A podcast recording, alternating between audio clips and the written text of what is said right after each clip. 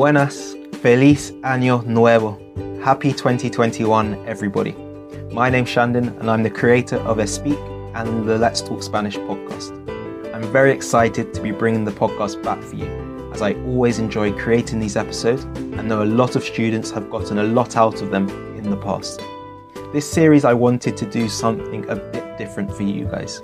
I know the large majority of you Spanish learners want to travel to Spanish speaking countries soon. And you're not alone there, because I really want you to, but can't at the moment. So, to feed your travel bug and allow you to improve your Spanish at the same time, in this series of the podcast, vamos a hacer un viaje alrededor del mundo hispanohablante. That's right. In this series of the podcast, I'm going to take you on a trip around the Spanish speaking world. In each episode, I'll visit a different city or region where Spanish is spoken and be your tour guide for that place, speaking in Spanish about what there is to do there, the main attractions, some of the linguistic differences, and, of course, the local food, plus lots more.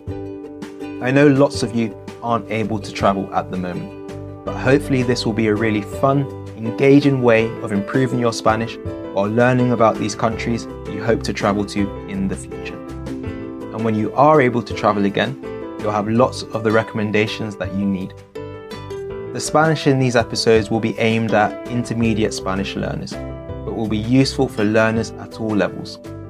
There will be a big, big mix of grammar and tenses throughout, but regularly through each episode, I'll revert back to English to tell you the meaning of certain words and phrases or explain things, so you'll get breaks throughout.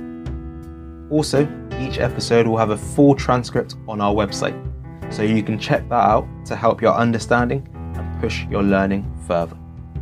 So I hope you're really excited for this series, as I am, and the tour starts next week in Bilbao.